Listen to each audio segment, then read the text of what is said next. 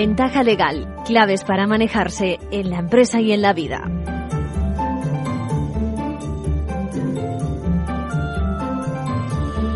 Muy buenas, bienvenidos a nuestra ventaja legal de hoy. No me dirán que no es elevar la cultura legal, precisamente divulgar el mundo jurídico, lo que hacemos en nuestro programa cuando hoy precisamente vamos a contestar a una oyente preocupada por qué es lo que tendría que hacer ella en caso de sufrir un siniestro como el que hemos conocido recientemente en un local, una discoteca, donde han parecido, perecido más de una decena de personas, ¿no? Se pregunta si tiene que haber, tiene que hacer un tipo de expediente. ¿Cómo intercede el juzgado en ese expediente? En definitiva, ella está un poco perdida, quiere adelantarse a un acontecimiento que ojalá nunca se produzca en su entorno. Lo que llamamos abogacía preventiva, eso, eso está muy bien. Bueno, también nos pregunta una madre incapaz de corregir a su hijo de 13 años eh, eh, exactamente en qué medida es ella responsable, dice, tanto ella como el menor, por las pintadas que ha hecho este en un establecimiento en las proximidades de su barrio. Bueno, el pequeño dice que eso no tiene importancia. Luego vamos a ver cómo ese tipo de deterioros tiene su sitio, su nombre en el Código Penal. Cómo merece un fuerte correctivo por razones de su edad y la madre, bueno, la madre ya veremos si tiene que pagar la reparación. Bueno, ¿y qué me dicen de ese conflicto que existe en tantas comunidades de vecinos? En este caso, enfocado en el empleado de la finca, ¿no? Que sufre el envite de algún vecino que es algo más que un maleducado, otro al que le vamos a ayudar a comprender lo que son las coacciones. Bueno, responderemos a una petición de un responsable licenciado en Derecho, responsable del, Departamento de Recursos Humanos de una empresa del sector servicios, que consulta sobre una incapacidad.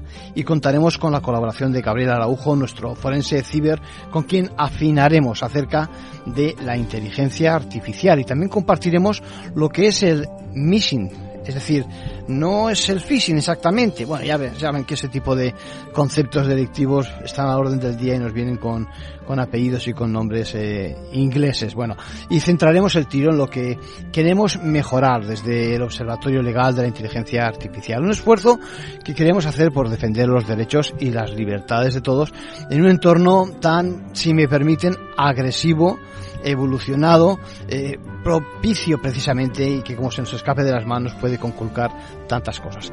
Vamos ahora sí con la actualidad, de la mano de los compañeros de la abogacía y arrancamos Ventaja Legal.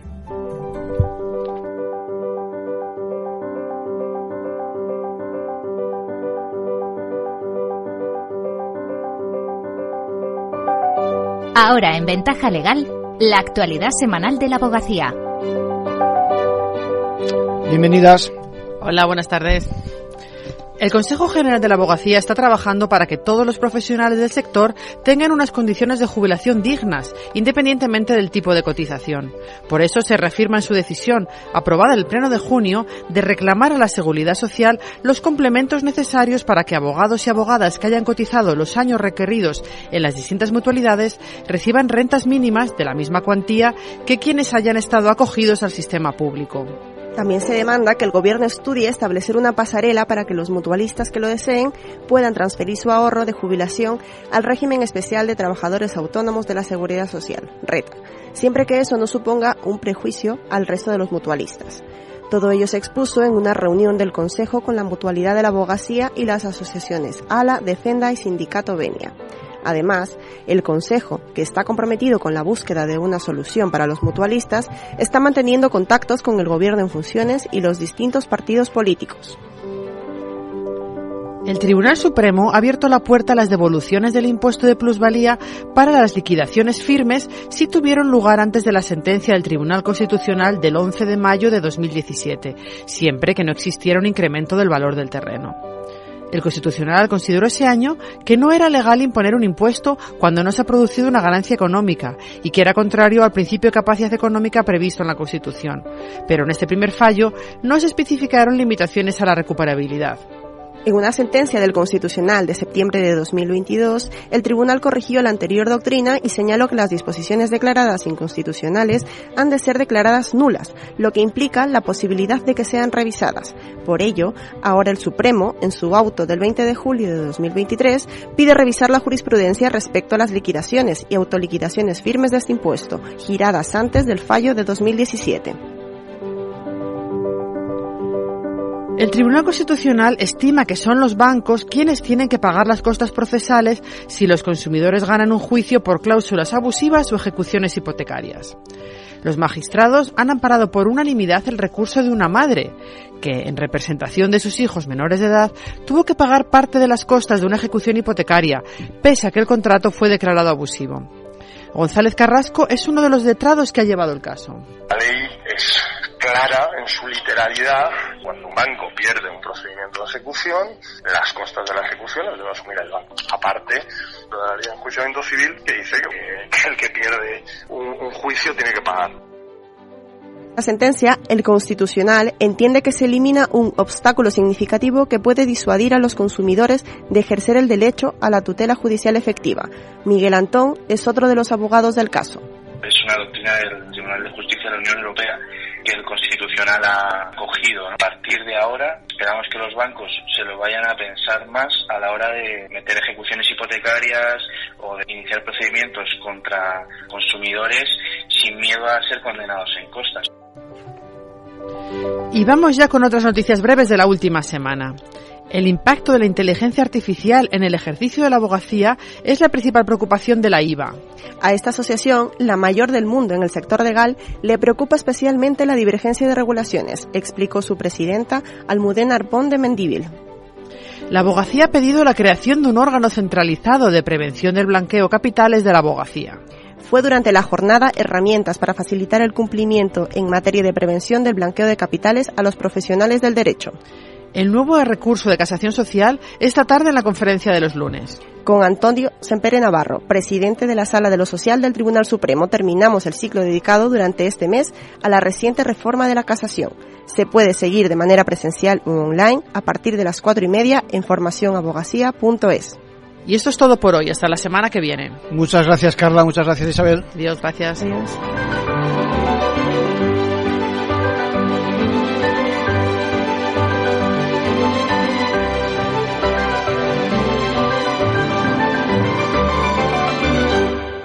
Ventaja legal con Arcadio García Montoro. Manual de crisis. Reglas a seguir en caso de necesidad. Bueno, hoy atendemos una pregunta que me acaba de hacer María Rosa, a resultas, por desgracia, de la actualidad que nos trae la pérdida de más de una decena de vidas humanas en Murcia y todo como consecuencia de un incendio en una discoteca, ¿no? María Rosa es responsable de los servicios generales de un servicio asistencial de la tercera edad en Sevilla y comparte que siempre se ha preguntado qué tendría que hacer ella en esos casos donde se producen víctimas y por experiencia, entre tanto caos, leo textualmente, nadie sabe dar una respuesta ni la Administración Autónoma a la que el centro que dirige sea adscrito ni, ni, ni el abogado que es el responsable de recursos humanos y no es su función y, y al final ella dice no sé quién nos puede echar una, una mano, ¿no? Eh, bueno, inicia una investigación, se pregunta, ¿qué tendría que hacer? Dice, no me puedo quedar paradas, parada si llega el momento.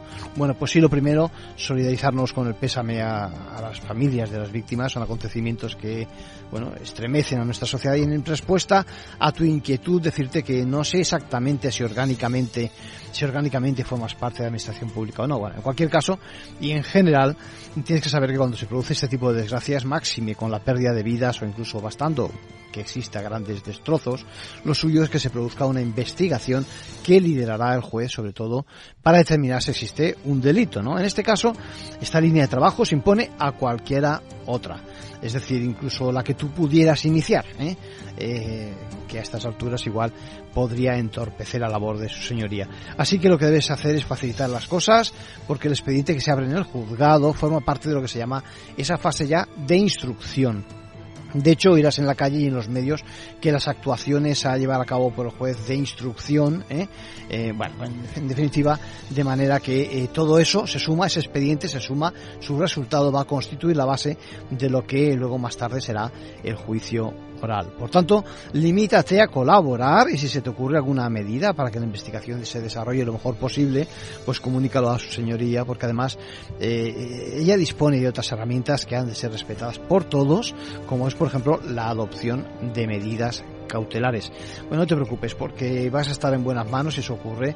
La verificación de lo que ha ocurrido, eh, la intervención de peritos, la declaración de testigos, todo se va a sumar e incluso se va a disponer de los medios de prueba para contrastar las pruebas y, y, todo culmina, como decimos, en lo que se llama el sumario. Bueno, en el caso de que tuvieras la consideración de administración pública, que ya digo, no me ha quedado claro, solo una vez que quedase cerrado el caso en sede judicial, es cierto que con fines sancionadores podrías abrir un expediente para sancionar, para castigar por los mismos hechos en virtud de un principio que conocemos como non one bis in es decir, que permite ese doble castigo, por ejemplo, eh, si el funcionario fuera eh, responsable, ¿no?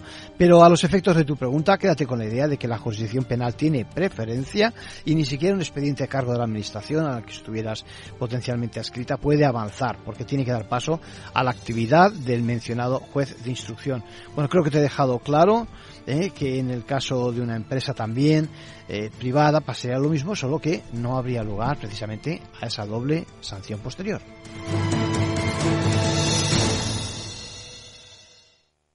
Y por último, un consejo a título personal de nuestro abogado Arcadio García Montoro.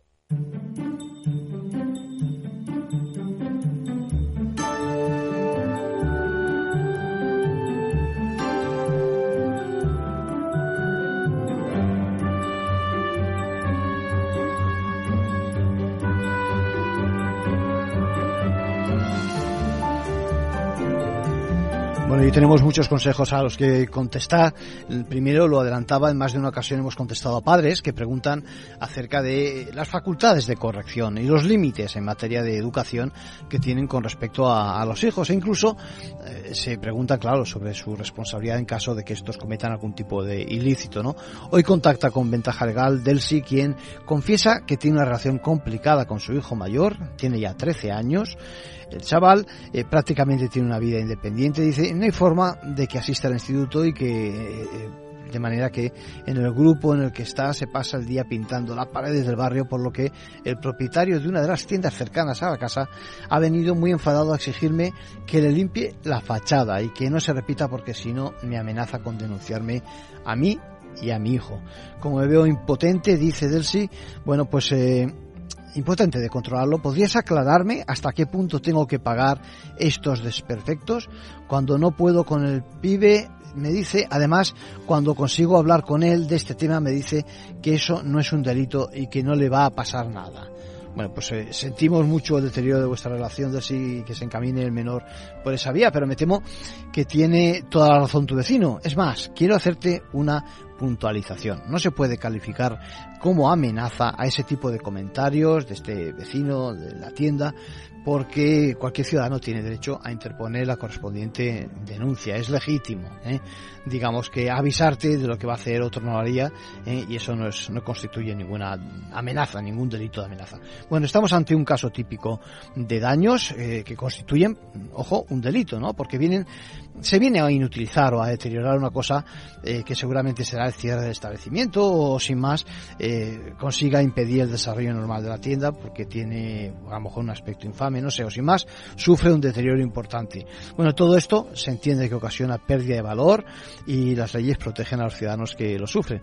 Que seas consciente de que es un delito y que permite, ojo, la condena a prisión, que tratándose de las edades que estamos manejando intervendría el juez de menores y que sin duda va a merecer un correctivo duro, por ejemplo, como el que hemos conocido hace apenas un par de meses, donde el Tribunal Supremo ha condenado a 15 meses de prisión y una multa de 2.700 euros a aquellos jóvenes que pintaban pintaban los trenes en los vagones del metro de Barcelona. Bueno, bien, aparte está el tema, por supuesto, también de, compensar a quien sufre el menoscabo del daño, ¿no?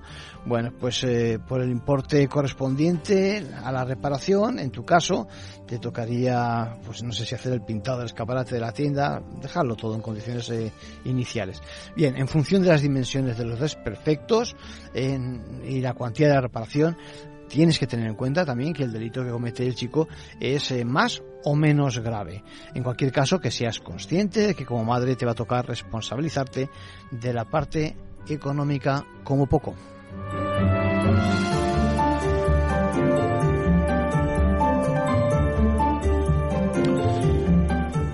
Bueno, les decía que las relaciones con, entre vecinos es muy probable que sean complicadas, ¿eh? Quien no está en una comunidad donde, bueno, ya saben ustedes. Bueno, pocos entienden que hay que convivir y que están condenados a soportarse, motivo por el que una buena dosis de educación es la receta que siempre aconsejamos y que funciona para que haya paz. Bueno, sin embargo, las cosas no solo quedan en las perezas entre propietarios, ¿no? También es posible rencillas, piques, disputas con los trabajadores de una comunidad, de, la finca. ¿Y qué ocurre en esos casos? Bueno, pues lo que conocimos la semana pasada, que cuando un vecino hace la vida imposible al conserje, acaban, atención, condenándole a cesar en su hostigamiento y a pagar una multa. Pero la cosa no acaba ahí. Conviene que sepamos que esa conducta se llama en el Código Penal delito de coacciones. En esta ocasión, mm, digamos que se produjeron en su versión leve, ¿no? Pero ojo que, repito, se trata de un delito, el delito de coacciones, es algo serio. Bueno, juzguen por ustedes mismos las expresiones utilizadas con el trabajador. ¿eh? Que si me cortas el agua, que si te vas a enterar, que no te voy a dejar en paz. Luego hacía denuncias el vecino también a la Policía Nacional porque decía que si le estaban robando el agua a él, eh, a él y también a la comunidad. Bueno, yo creo que esas acusaciones evidentemente constituyen una intimidación psicológica por lo menos, no tiene por qué ser física necesariamente para que se dé las condiciones, digamos, del tipo de las coacciones en el derecho penal.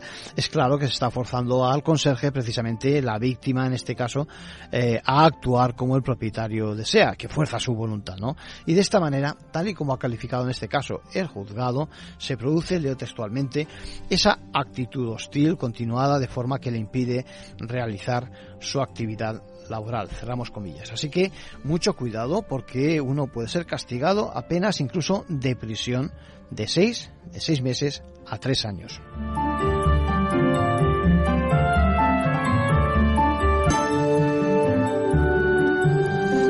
Bueno, en el capítulo de, de, lo laboral tenemos una consulta, una petición casi mejor de José Luis. José Luis es el responsable de recursos humanos de una empresa del sector servicios en Barcelona y nos sigue a través de las redes. Le gustaría que le apoyásemos en una decisión que sus jefes no tienen muy claro y como se declaran seguidores de Ventaja Legal cree que de esta forma, si estamos de acuerdo con él, con José Luis, le va a servir de apoyo nuestro, nuestro consejo, ¿no? Hombre, muchas gracias José Luis por tu confianza y la de tu consejo consejero Delgado que dices que nos escucha a mediodía. Bueno, José Luis propone destinar a otro puesto de trabajo a un empleado que desempeña tareas de apoyo al departamento comercial como administrativo porque se le ha reconocido una incapacidad laboral concreta. Bueno, exactamente tiene dificultades para permanecer mucho tiempo de pie y como su actual función le exige estar frente al público accediendo a un mostrador con frecuencia, lo que le perjudica, bueno, le quiere proponer a la empresa que lleve a cabo su actividad de forma sedentaria, bien en su mesa de trabajo o en otro departamento o incluso haciendo dicho, dicha función no presencial, es decir, teletrabajando en su casa. Bien, las reticencias en la dirección se basan en que si se tiene reconocido al trabajador aquella incapacidad es imposible, dicen, que siga trabajando. Bien, lo dicho, José Luis, gracias por la confianza. Deciros que primero, si lo es conveniente, tenéis que acudir a un profesional más especializado que os haga un informe, ¿eh? que apoye en este caso vuestra decisión. Seguro, seguro que eh, lo va a hacer y, va a ir a misa, digamos, el, informe que haga.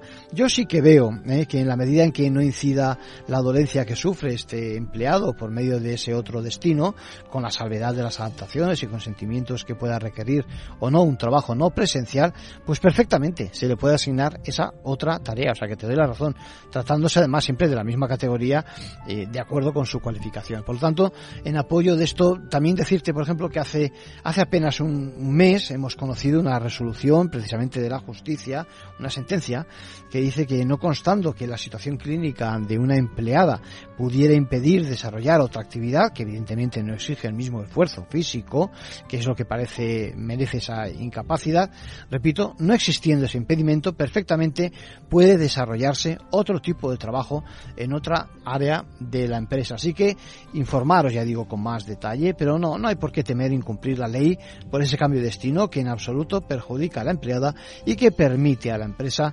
aprovechar los servicios de la que parece una buena trabajadora por lo que apuntas y que quieres conservar en plantilla.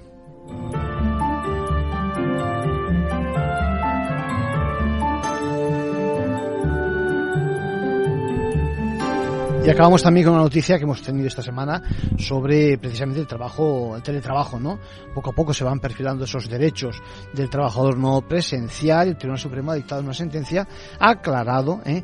exactamente que, bueno, si es posible eh, eh, que durante el tiempo de descanso o eh, si nos quedamos sin suministro precisamente tanto eléctrico como de línea telefónica en nuestro trabajo, en nuestra casa, por ejemplo, o se cae internet, por ejemplo, nos quedamos aislados, es posible que en esos casos no se le impute al trabajador esa, esa, esa digamos, de eficiencia en el, en el desempeño, en ese desempeño, ya lo diré, de sus funciones. Por lo tanto, tenemos antecedentes incluso, ya saben, de despidos donde se les hacía responsables a algunos trabajadores en cuanto se detectaba la desconexión. Bueno, ya en esos casos quedaban exentos de responsabilidad al demostrarse que no se trataba de un acto voluntario, sino de un fallo del sistema.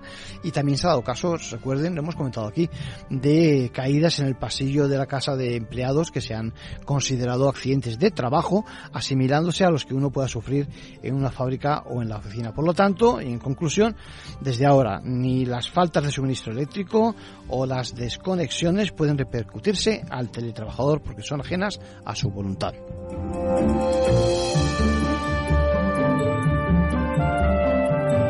Ventaja legal con Arcadio García Montoro.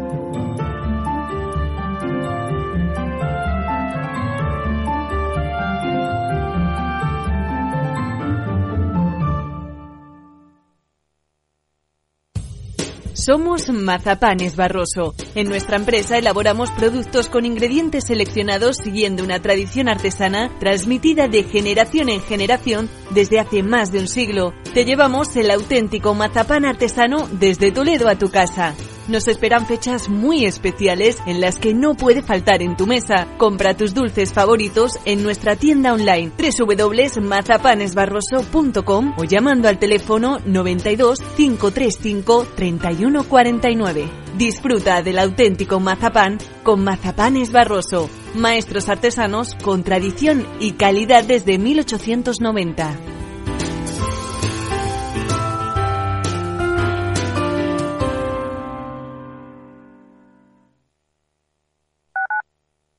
Capital Radio, Madrid, 103.2. Disfruta de la mejor cocina gallega en Montes de Galicia. Todo un clásico moderno en el barrio de Salamanca. Disfruta de la variada dieta atlántica, de las mejores carnes y pescados tratados con respeto y transparencia y regados con una de las mejores bodegas de la zona. En grupo, en familia o en pareja, Montes de Galicia te ofrece el espacio perfecto en cada ocasión. Los miércoles a la una de la tarde en Capital Radio, Gestión del Talento. El escaparate de la formación para el empleo. Expertos formadores, agentes sociales y representantes de la Administración se dan cita en este espacio para impulsar el valor de la formación y el talento. Un espacio de Fundae, la Fundación Estatal de Formación para el Empleo, dirigido por José Joaquín Flechoso.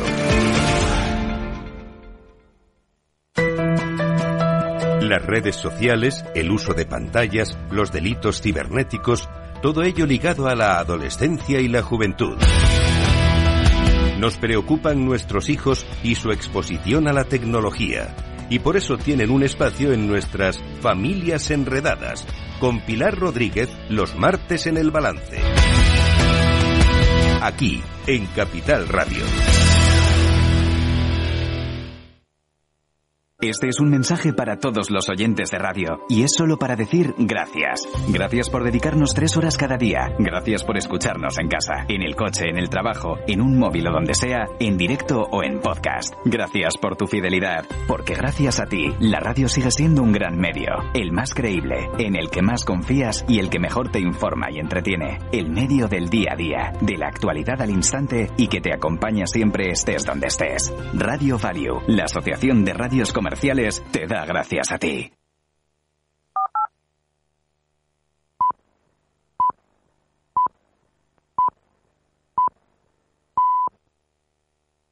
Ventaja legal con Arcadio García Montoro.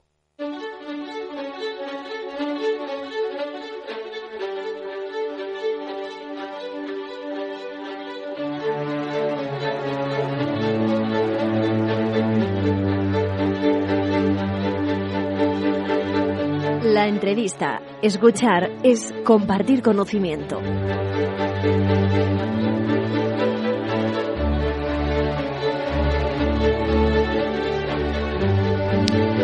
Yo no sé si le vamos a cambiar el nombre a, a, a, esta sección cuando venga Gabriel Araujo. ¿Cómo estás, Gabriel? Hola, buenos días. Vamos a llamarle lecciones. Lecciones en materia de lo ciber y lo jurídico y demás, con toda la modestia del mundo, pero porque nos consta que la gente está muy interesada, ahora me acabas de decir para el micrófono, en cuanto dices por los medios que vamos a hablar de ese tema, la gente dice, nos queremos, queremos escucharos y demás, pues nada, les saludamos y les agradecemos el apoyo y el interés por este tipo de cosas. Sí, ¿no? debo comentarte que hay un cruce realmente de intereses porque todo el aparato tecnológico está muy interesado en conocer la, la cuestión jurídica. Tuve hace muy poquito un congreso en Madrid y me dice, te he escuchado en el programa de Arcade, te he escuchado en ventaja legal, o sea que hay mucho interés cruzado, ¿no? Hay muchas sinergias entre una Sí, cosa sí. y otra Exacto. y demás. Pero hoy tenemos que hablar, bueno, pero no, hoy tenemos que hablar, seguimos hablando de inteligencia artificial.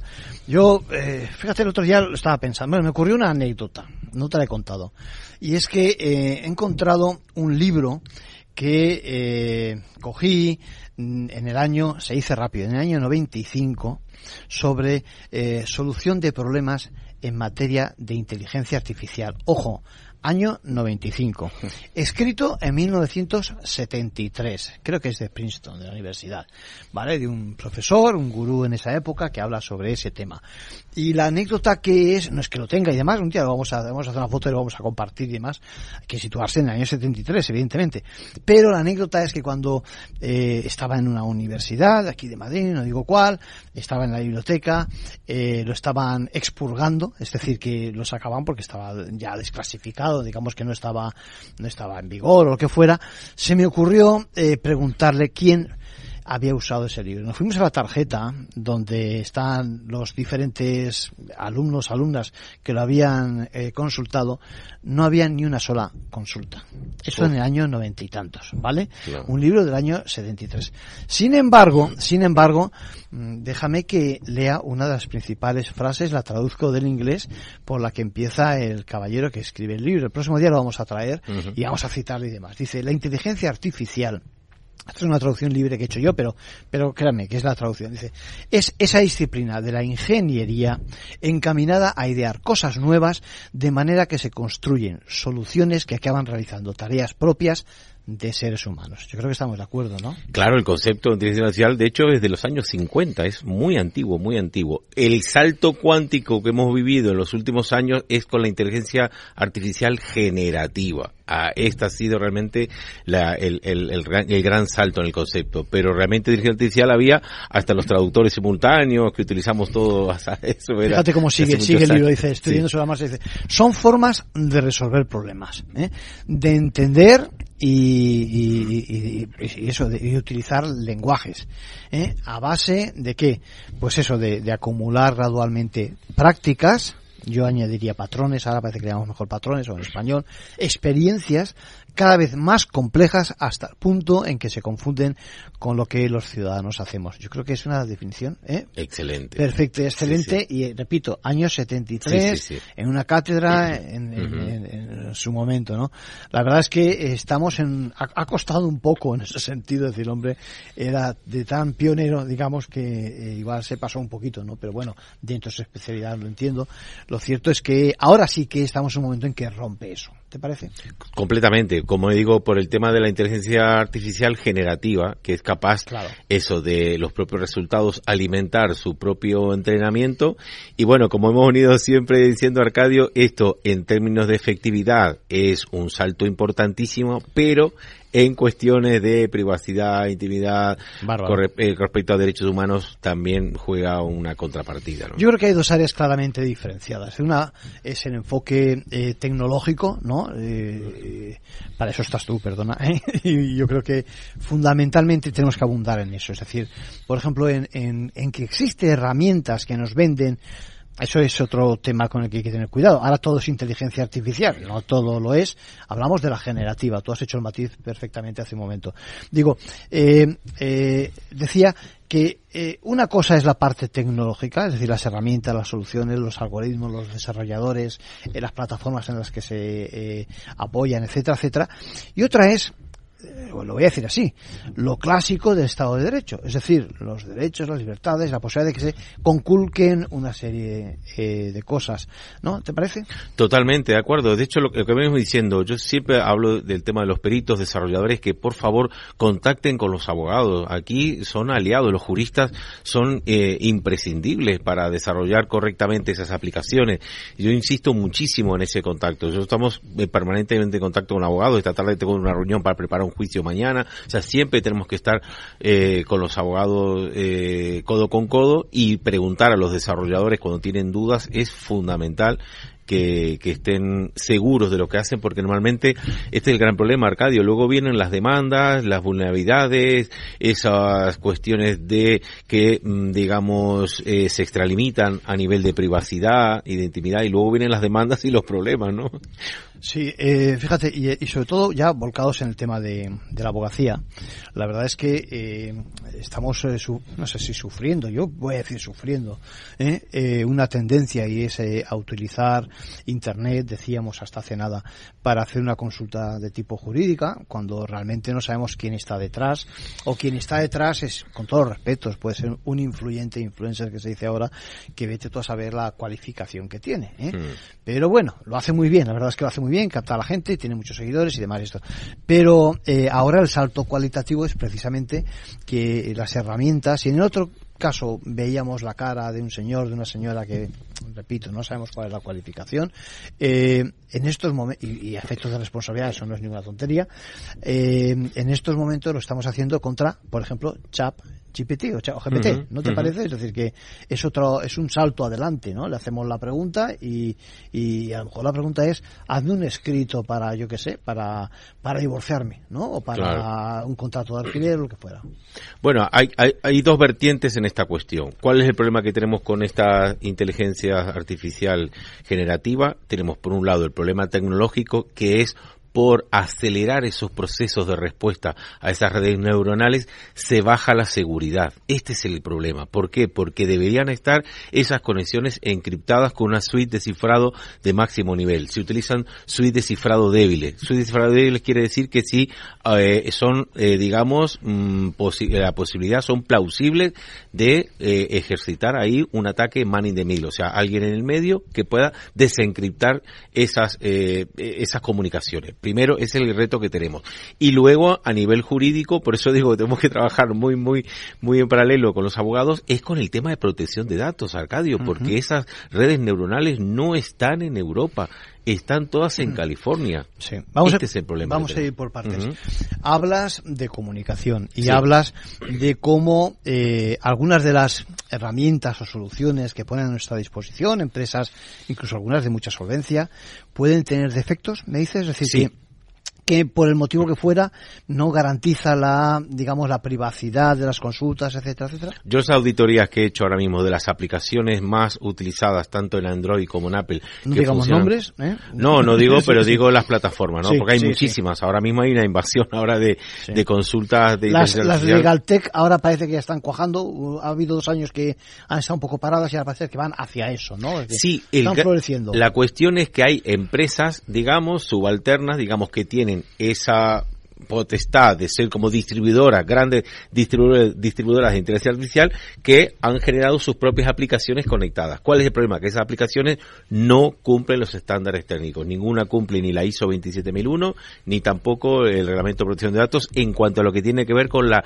seguridad de esas conexiones con la red neuronal. Quieren hacer aplicaciones livianas muy rápidas y entonces bajan la seguridad y ese es el problema, ¿no? O sea que cuando digamos que uno pone hace su consulta, eh, la evolución fue primero permíteme la broma, al cuñado de turno. ¿eh? La segunda era a Internet, a Google, etcétera, los buscadores. Ahora directamente a estas herramientas, eh, dices tú que es muy probable que vulneren pues ese tipo de, de garantías. Y lo dices porque de una forma eficiente, ¿no?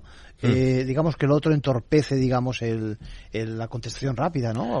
Claro, el, el tema es que debería, como ahora todo queremos tan tan rápido, tan rápido, las aplicaciones para lograr esa fluidez, lo que hacen eh, lamentablemente es eso, bajar la- el, de- el cifrado. Al- unas conexiones realmente más, más garantistas, evidentemente necesitan un poquito más de tiempo porque hay, hay que cifrar a tiempo real. Ha pasado en Samsung, por ejemplo, que han estado ellos compartiendo y consultando determinadas líneas de código y ha habido una exfiltración gravísima precisamente por esto, ¿no? Por ese intercambio de comunicaciones que no son todo lo garantistas que deberían, ¿no?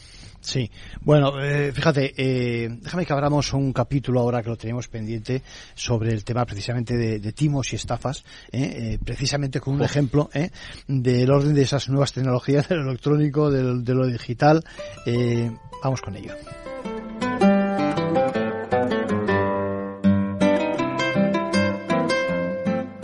La estafa de la semana.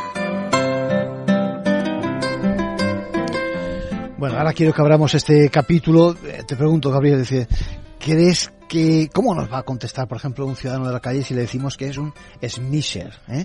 Que, que- es decir, que, que- que lo que hace es que practica, hace smishing. ¿Tú qué crees? ¿Se va a Bueno, sentir insultado o no? ¿O no. no sabe, o no sabe lo que es? Es que lo de Smithing sí suena, suena raro. A ver, hay muchos anglicismos en este apartado. El Smithing es específicamente eso, ese tipo de estafa a través de los SMS, ¿no? Entonces, bueno, eh, son el típico que hemos recibido todos. Ahora mismo yo creo que todos hemos recibido el tema del paquete de correos, de la cuenta de Netflix, el paquete es que como, esperando. Gabriel, bueno. es como tener un cotilla profesional, déjame que lo diga, al otro lado, ¿eh? que, que traspasa los límites de la privacidad y que lo que pasa es que lo hace con fines delictivos, ¿no? Y es el precio que pagamos por las exfiltraciones de datos, lamentablemente, nuestros teléfonos que están allí y bueno, muchas veces usando precisamente la inteligencia artificial lo que se hace es incluso personalizar ese mensaje de estafa. Va a nuestro teléfono y va a nuestro nombre. Viene diciendo, Arcadio, está un paquete esperándote. Claro, y, y llega un momento en que parece que me lo ha hecho un amigo o que fuera o... sí, ¿no? O sí. una empresa que Sí, que de tu confianza, confianza, que llega de correos y dice, pues mira, me está, este evidentemente pues me llama por mi nombre, ¿no? Podríamos decir que el smisher o el smishing en este caso es acaparar toda la información de uno para cometer al final ese fraude, esa estafa o incluso vender, ¿eh? que no es poco nuestros datos, ¿no? Digamos que el smishing eh, combina ese SMS que recibimos con otra estafa que se llama phishing, que Eso es es. phishing que es la de pescar sí, sí. nuestros datos. Ese enlace que, malicioso que nos llega por SMS, le damos clic, vamos a una página web completamente falsa que emula y, digamos imita muy bien la página objetivo de correo de Netflix de la empresa de paquetería, ahí introducimos nuestros datos y estamos perdidos. La, venta- la, la otra habilidad que tienen lamentablemente estos estafadores es que en el proceso final, cuando damos enviar nuestros datos, nos lleva efectivamente a la página original. Este es el tema, ¿no? Esta es la habilidad que tienen ellos. Entonces, cuando estamos en la página original, cuando eh, introducimos nuestros datos de Netflix y tal, pues llegamos a la página de Netflix y vemos que efectivamente están ahí nuestras películas, nuestras series. Este es el problema. El ¿no? caso es que al final se hacen con las contraseñas, con las cuentas bancarias, Eso. con la tarjeta de crédito, y todo lo que es información incluso confidencial o personal, ¿no? Y, y- y- y otra característica es que detrás lo que hay es alguien que analiza de verdad toda esa información. Es decir, algunos hablan de ingeniería social, es decir, que no solo está, déjame que lo diga así con palabras para que todo el mundo se entienda, el hacker, por decirlo de una forma, el que se hace con la herramienta electrónica, sino que detrás hay todo un aparato profesional que, digamos, que trabaja con esos datos, ¿no? Claro, es, esa es la habilidad del estafador, ¿no? El medios tradicionales cuando decíamos dónde Claro. está la bolita y tal, que era es, antes, sí, pues sí. era un poquito así, ¿no? Es eso de incentivar con, por medio de manipulación psicológica, pues de dar muy rápidamente al clic al enlace, no dejarnos pensar, eh, intentar por eso acudir al tema de las emociones también por un lado, en fin. Y sobre todo viniendo, como decías tú antes, de la entidad financiera, por ejemplo. Exacto. O de alguien que nos merece confianza, ¿no? Y que nos pide esos datos. Y, y- y sobre todo con el riesgo, y es sobre lo que tenemos que alertar. eh, A mí, a ver, me pasa cuando hablamos de contratos, ¿eh? Yo digo, con qué facilidad muchas veces la gente echa su firma, ¿eh? Sin haber leído los términos del contrato, que no pasa nada a lo mejor porque los lea uno el día anterior, otro día, o, o consulte a su letrado de confianza, ¿no? No, no, se echa la firma y luego incluso, como mucho, se lee uno a ver lo que ha puesto. Claro, en términos de electrónica y de informática y de ordenadores, la comunicación es tan directa o de la telefonía que es darle a una cosa que es un enlace, es hacer un clic que, como dices tú, nos lleva a no sé dónde. Antes mm, recordaba yo, pensaba, digo, vamos a hablar de ese tema y vamos a explicar también si hay alguna algún truco para detectarlos. Y pensaba yo rápidamente, digo, pues hay veces que igual con la inteligencia artificial ya no, que incluso nuestro nombre está mal escrito. Hmm. O utilizan un inglés, un, perdón, un, español que no es el de España, o utilizan un español malísimo, o lo que fuera, pero claro, no siempre tenemos esas pistas, ¿no? Sí, ahora con la inteligencia artificial se han pulido precisamente todos esas, eh, bueno, esos errores, ¿no? Y con respecto a lo que tú decías antes de, de esos contratos, si la gente realmente viera lo que está firmando en las redes sociales, no lo firmaría. Yo me he tomado la molestia de coger esos términos de uso de una conocida red social. Como tú me dices de no decir marca, yo respeto y, no, lo digo. Pero si yo me, tomé la molestia y son eh, páginas y páginas de, de cosas realmente graves que no lo haríamos. Si supiéramos lo que estamos firmando, realmente no lo haríamos. Lo que pasa es que, bueno, ya estamos vendidos, ya lo hemos aceptado y yo, pero vamos, no, en alguna red sí que me he dado yo de baja, alertado por esto, ¿no? Yo le estoy enseñando ahora sobre la marcha a Gabriel y espero que la cámara que tenemos no lo enseñe, como el otro día, este sábado pasado, precisamente, suscribiéndome, inscribiéndome en una aplicación de una conocida eh, empresa energética eh, para ganar algún punto. Eh, él está viendo cuál es, lo vamos a dejar. lo que sí que he hecho ha sido coger, ya me lo leeré, claro, lo cierto es que ya he dicho adelante, es decir, pero he cogido y digamos que he cogido todos los, la política de privacidad, etcétera, etcétera. En algún momento le echaremos un vistazo y espero no encontrar algo como para, como para arrepentirme de lo que he hecho, ¿no? Bueno, tú lo sabes bien, además, una cosa está la política de privacidad y otra los términos de uso. También, también los tengo aquí yo. Claro, ese es el problema, que si no te lo cuelan por un lado, te lo cuelan por el otro. Claro. Bueno, volviendo, volviendo, creo, creo, que queda bien claro la diferencia entre el phishing y el smishing en este sentido, en cualquier caso de SMS y por lo tanto la posibilidad de que nos capten nuestra información, siempre los malos, que van más rápido que nosotros. Eh, tengo aquí una noticia y es precisamente cómo eh, nuestros jóvenes eh, se hacen con, eh, con la información desde el punto de vista jurídico, ¿no? Es decir, el 56% es una noticia que he encontrado en cinco días, el 56% de los jóvenes consulta a inteligencia artificial sus dudas legales. Es un estudio que ha presentado Fundación Legalitas, ¿no? Es una barbaridad. Es un error, es un error gravísimo. Ya tenemos varios casos. El abogado en Estados Unidos que ha sido sancionado precisamente por citar cuestiones que no tienen nada que ver con la realidad Aquí ya está ocurriendo también. Nosotros, yo hago sencillamente también muchas de estas consultas y son erróneas completamente las contestaciones porque efectivamente esto hay una limitación muy clara y ahí no es capaz de discriminar la inteligencia artificial de dónde saca esa fuente. Lamentablemente en Internet hay muchísima desinformación, información falsa que también está alimentando a la inteligencia artificial. Este es el gran problema. Hay muchísimos sitios de noticias sarcásticas que también son falsas noticias y la inteligencia artificial no discrimina cuando es sarcástico, cuando es real. Y este es el gran problema, que está arrojando eh, muchísimos resultados erróneos. Así que esta es una de las cuestiones en la que deberíamos trabajar en la regulación precisamente de esta inteligencia artificial para que pueda discriminar qué es sarcasmo y qué es eh, noticias reales. Sí, la pregunta es hacia dónde vamos. Yo creo que una de, los, de, los, eh, de las palabras claves en materia de inteligencia artificial es transparencia. Es decir, saber de dónde se obtienen esos patrones ¿eh? y luego también transparencia. Hay más versiones de esta misma de este mismo principio. Saber quién está detrás. Es decir, a efectos no solo de exigir responsabilidad, sino a efectos de, pues de saber también eh, todo ¿eh? acerca de eh, eso que de lo que nos estamos beneficiando.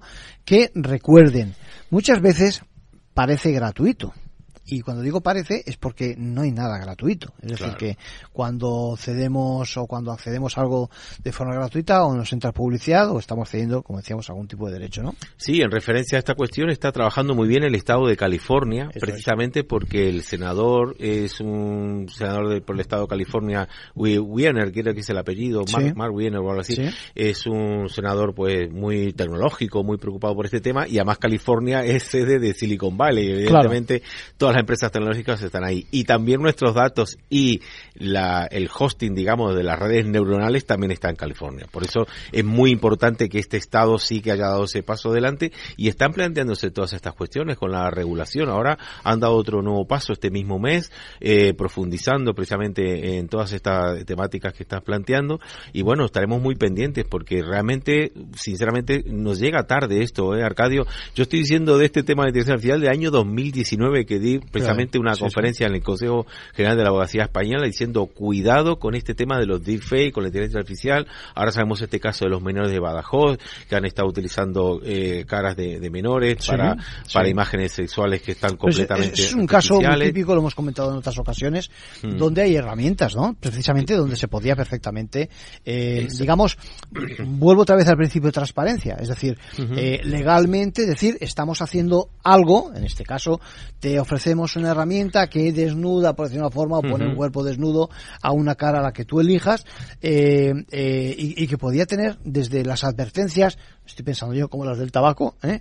o las del juego, por ejemplo, hasta directamente, apuntabas tú y quiero escucharlo de tu palabra, marcas de agua donde digan lo que fuera, desde la trazabilidad hasta lo que sea, ¿no? Sí, exactamente. A ver, digamos que parafraseando lo que hacen los derechos digitales con respecto al audio con los DRM, ¿no? De Derecho Right Management, eh, Digital Right Management, quiere decir que marca aquellos audios y no se pueden eh, traspasar ni se pueden grabar y demás. De la misma forma, se, se podría también hacer con la inteligencia artificial algo similar con respecto a determinadas imágenes que la propia inteligencia artificial puede detectar y obligar, evidentemente, a estas aplicaciones a incluir esa marca de agua o ese código especial para saber que estamos ante una imagen eh, generada artificialmente. Eso por un lado. Luego que la utilización de imágenes menores, aunque fuera con fines lúdicos, está altamente prohibido. Eso está Para eso no hace falta ninguna novedad tecnológica,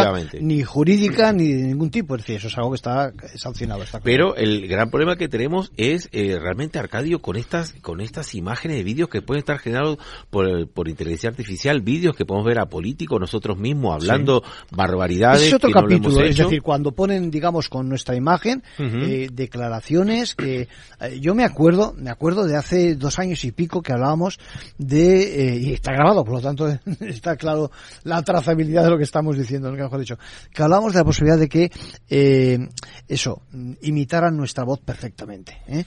Y ya en esos momentos tú decías, ojo, y nuestra imagen, ¿no? Ahora estamos en esa fase, en la imagen. Por lo tanto, ¿hasta qué punto va a llegar un momento en el que, yo qué sé, un discurso, un discurso político o un discurso eh, pues eso, de un profesional eh, eh, va a haber de alguna forma que chequearlo o que verificarlo diciendo es mío de verdad, ¿no? Y como ocurre con algunas cuentas de, de Twitter, etcétera, etcétera, sin que nos cobren, por cierto. No, exactamente.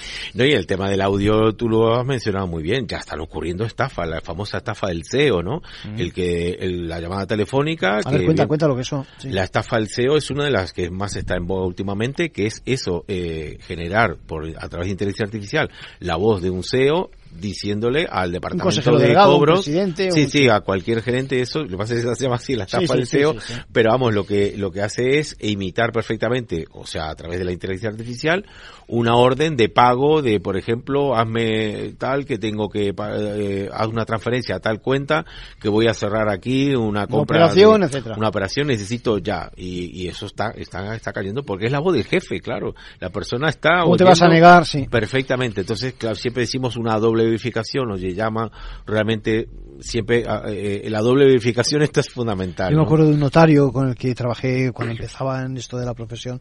Bueno, no era ni siquiera abogado en esos momentos y que eh, cuando le llamaba para alguna cosa, él, a lo mejor le decía, pues hemos quedado en tal sitio en la notaría, tienes que hacer lo que fuera. Y entonces él me decía, de acuerdo, pero espera la verificación, dame tu número de teléfono. Entonces él me llamaba de vuelta. ¿eh? También es verdad que aquel notario había estado en la división azul, es decir, que tenía unos criterios militares de lo que, por lo que respecta a la seguridad, etcétera, Pero claro, eso trasplantado, digamos, a la vida normal, ocurre exactamente igual, porque si no te pueden, te pueden engañar, pero fácilmente, ¿no? Si yo cuando hay una contraorden de quien sea, yo le vuelvo a llamar por lo que sea, o sea, de una contraorden que normalmente ocurre a nivel, a nivel de esto, de decir, oye, no presentes esto o este informe no lo quiero ahora, lo quiero la semana siguiente. Yo llamo. Sí, lo verificas. Oye, me has llamado tú con el, con la excusa del despiste. Oye, no, no lo he notado, me lo puedes repetir. No le vas a decir, no me fío de que seas tú, sino tu imagen virtual. Entonces, bueno, hay muchas formas de hacerlo, pero yo Para que eso, eso, supone un retraso, ¿no? Es decir, que en estos momentos, si no hay mecanismos de verificación de ese tipo, supone, bueno, lo que decíamos antes, una pérdida de eficiencia, ¿no? Es decir, eh, de hecho, algunos nos planteamos si el logro que hemos conseguido de asistir a un consejo eh, a distancia, eh, eh, pues a partir de ahora, claro, pues igual pueden, pueden digamos, eh, eh, quebrarse ese tipo de libertades, ¿no? Claro, por eso digo que las tecnológicas, hay ahora mismo soluciones tecnológicas para poder garantizar que realmente la conversación que tengamos es con una persona real o artificial. vamos a tener que abundar más sobre el tema en esta sección que se está convirtiendo en fija y, y también diferenciar en el ámbito jurídico en diferentes ámbitos, porque una cosa puede ser cómo se vulneran los derechos políticos, por ejemplo, otra cosa puede ser en el plano social, laboral, es decir, eh, cómo se puede también conculcar derechos.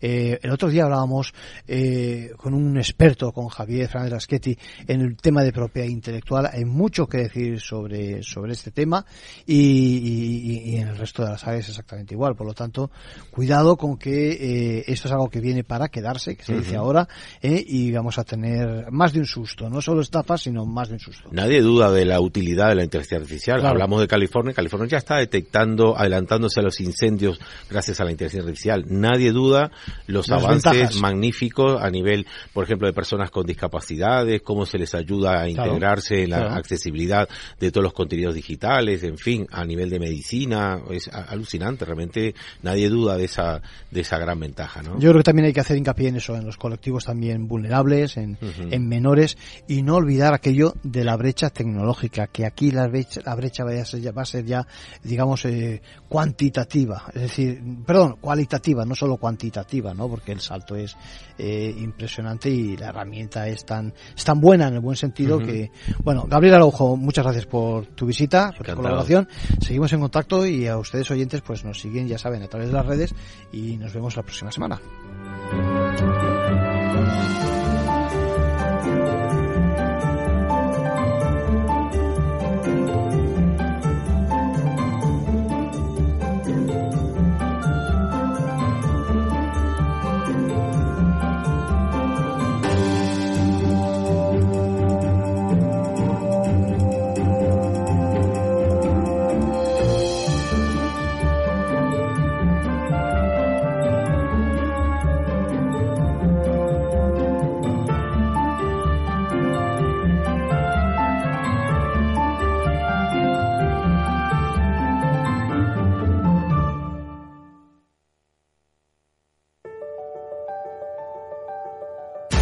Capital Radio lanza el nuevo formato de Cripto Capital, todos los lunes a las 3 de la tarde con el maestro de trading algorítmico Carlos Puch Sajibela. Lo que nadie te cuenta, escúchalo en Cripto Capital.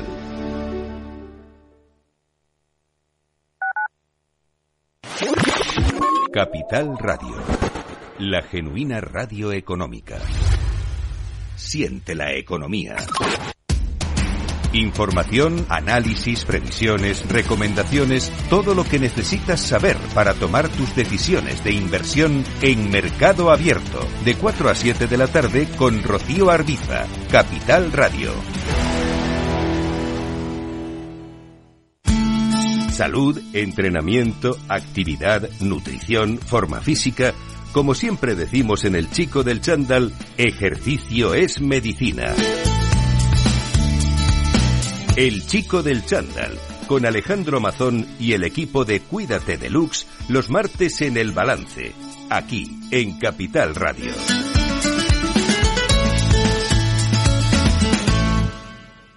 Este es un mensaje para todos los oyentes de radio y es solo para decir gracias. Gracias por dedicarnos tres horas cada día. Gracias por escucharnos en casa, en el coche, en el trabajo, en un móvil o donde sea, en directo o en podcast. Gracias por tu fidelidad, porque gracias a ti, la radio sigue siendo un gran medio, el más creíble, en el que más confías y el que mejor te informa y entretiene. El medio del día a día, de la actualidad al instante y que te acompaña siempre estés donde estés. Radio Value, la Asociación de Radios Te da gracias a ti.